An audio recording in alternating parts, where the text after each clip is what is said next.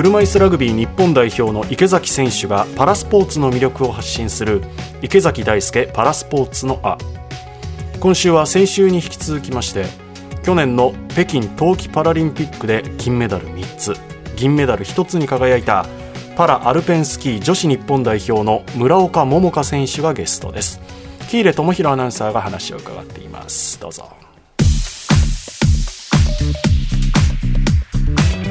障害について教えてくださいはい。4歳の時に脊髄の病気の影響で下半身が麻痺をしてしまって、足が動かなくなってしまったので、そこから車椅子でずっと生活をしています。もともとは結構外で遊ぶのが好きだったりとか、活発な子だったんですけれども、その時から出た保育園だったり、小学校だったりと、周りには健常者の友達しかいなかったんですよね。幼いながらに自分だけ違う。周りの友達と同じことが自分だけできないっていう、それがすごく嫌で、どんどんどんどんこう内にこもるようになってしまったんですよね。ただ、その当時から変に気遣いなのか、まあ、プライドが高かったのかわかんないんですけど、それを親に言うこともできなくて、ずっと自分をすごく卑下している自分がいて、誰か周りに言うこともできないけど、すごく苦しいみたいなのが自分の心の中であって、それで外に出なくなったとかはなかったんですけど、部屋の中で本読んだりとか、お絵描きしたりとか、そういうことばっかりしてるような、外交的ってことが一番当てはまるんですかね。まあそういう子になっていきました。今はその時のようなことになることありますか？どうですかねないと言ったら嘘になると思います。まあもちろん競技に取り組んでいる時っていうのはアスリートの自分にスイッチが切り替わっているのであんまりないんですけど、スイッチオフになって その村岡桃佳になった時は結構マイナス思考なところが多いので常にあれやりたい、これやりたいとかっていうことばっかりではないかもしれないですね。となるとやっぱり競技との出会い大きかったですか？いやー、大きかったです。本当に。競技に出会えたことで自分の世界がすごく広がったなと思うので、人生において本当に一番大きかったなと思いますね。まあ、人生広がったって広がりすぎですよね。世界まで行ってますからね。ねパラアルペンスキーを始めたきっかけって何だったんですか？小学校2年生の時に、父から車椅子スポーツの体験イベントみたいなのを、こういうのがあるらしいんだけど、行ってみるっていう風に言われたんですけど、本当に行きたくなくて、なんでそんなものに行かなきゃいけないんだと。はい。思ったんですけど、その時の父の表情を見たら、行きたくないって言えなくて、しぶしぶ行ったんですね。はい。その時にスポーツの楽しさっていうのももちろんあったんですけど、それ以上に初めて自分と同じ幼いながらに車椅子生活をしている、まあ、障害を負った子たちっていう友達ができたんですよね。それが何より嬉しくて、鬼ごっこするにもかくれんぼするにも、何をするにも対等っていう状況に出会って すっごく嬉しかったんですよね。まあ、そこから陸上競技に取り組んでいったんですけど、競技を一緒にやってるその友達が、チェアスキーの体験会に誘ってくれたんですよ。はい、で、一緒に体験して、あ、スキー楽しいなと思って、車椅子だと雪の上に上がると本当に何もできなくなるんですよね。身動きが取れなくなるんですけど、チェアスキーに乗ったらその雪の上でも自分は自由に動ける。で、しかも雪の上っていう普段の生活とは全然違う感覚っていうのがすごく気持ちよくて、そのシーズンスポーツならではの今しかできないからもっと今たくさんやりたいみたいなので、筋肉回数っていうのも年々増えていって、まあ、トップアスリートの滑りを見たりとか、一緒に練習させてもらったりとかっていうのが増えていって、少しずつ競技スキーの世界に足を踏み入れていったみたいな感じです。いやー、その原点のお父様の表情見てみたいですね。なんかそういうきっかけを作って少しでも外の世界をっていうお父さんはもっともっとやっぱりいろんな世界といろんな人たちと出会って遊びなさいと楽しみなさいとき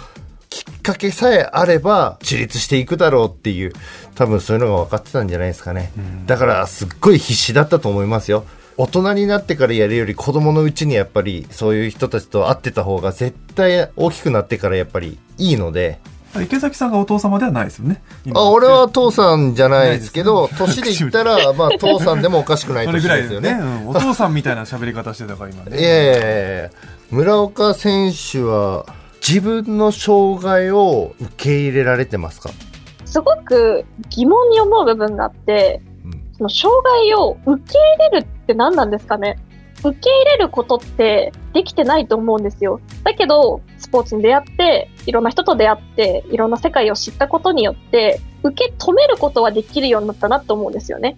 歩けないから、あ、これできないやとか、諦めなきゃいけないことってやっぱりあるじゃないですか。うんどうしても。うんそんなことしたくないよって思うのが本音ですよ、そりゃ。いや、まあもちろん自分も車椅子でね、行けないとこ、行けること、やれること、やれないことたくさんあるけど、これやれないから、ああ、嫌だな、車椅子って言っても始まんないし、車椅子だったら車椅子不自由の中の自由で生きていくしかないっていうのももちろんあるし、だからといって、じゃあ障害を受け入れた方がいいよっていうわけでもないけども、僕はもう障害を受け入れる受け入れないかったらもう受け入れて車椅子のこれが僕みたいなラグビーもやれるっていう。障害を負ってよかったとは思えないんですよ、どうしても。まあけどそうですよね。まあ車椅子にならなかったら、今の自分では絶対ないじゃないですか。パラリンピックでメダルを取るなんてことも絶対してないし、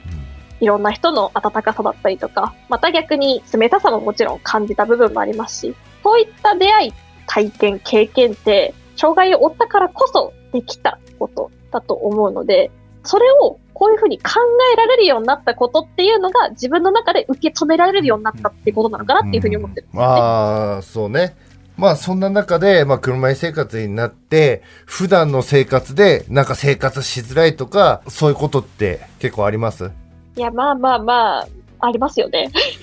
ちなみに、もう行きたいお店が階段です。どうしても行きたいってなったらどうしますか？出直して誰かを連れて行きます。え、それは例えば、もう知らない人にお願いするっていうことはできますか？例えば、段差が1段あって、高い段差だから、これ自分一人じゃいけないな。でもその1段の段差さえ乗り越えれば、お店の中に入れるなっていう時とかだったら、周りの人とかに助けてもらって行くとかはありますけど、じゃあそれがもっと長い階段とかってなると、それはちょっと諦めちゃいますね。ああ、それはもう4人ぐらいに声かけて、なんか持ち上げていくっていうことまではしない。それってもちろん、こう周りの方にも負担がかかりますし、あと自分自身も不安じゃないですか。わかるまあ。もちろん競技をしている身でもあるので、怪我絶対にできないっていうのが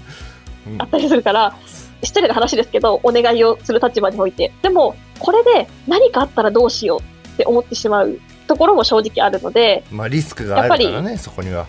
そうですね。まあ、よく言えばリスクマネジメントというか、んさすが。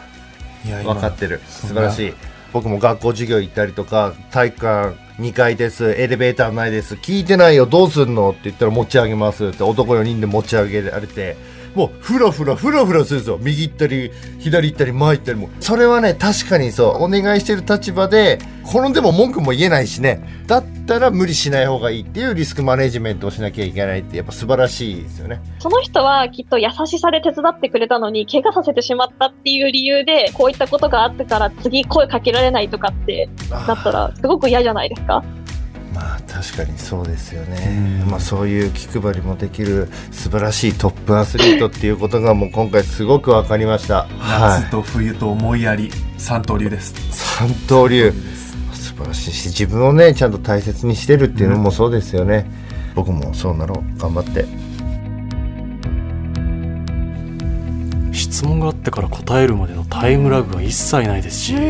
これだけハキハキと喋れるっていうのは、うん相当思考が整理されてる方なんだろうなっていうのをそうで感じますした。ね。長年考えてそれを言語化するっていうのがすごい大変なこ言語ができてとですからね。るしっかりと。いやここまでお話ししてくださってすごくかっこいいなって思いました。本当ですビシビシ伝わってきました。うん、そして優しい方ですね。ね、心の優しさもね、はい。本当に現れてるなというふうに思いました、村岡桃佳選手ゲストありがとうございました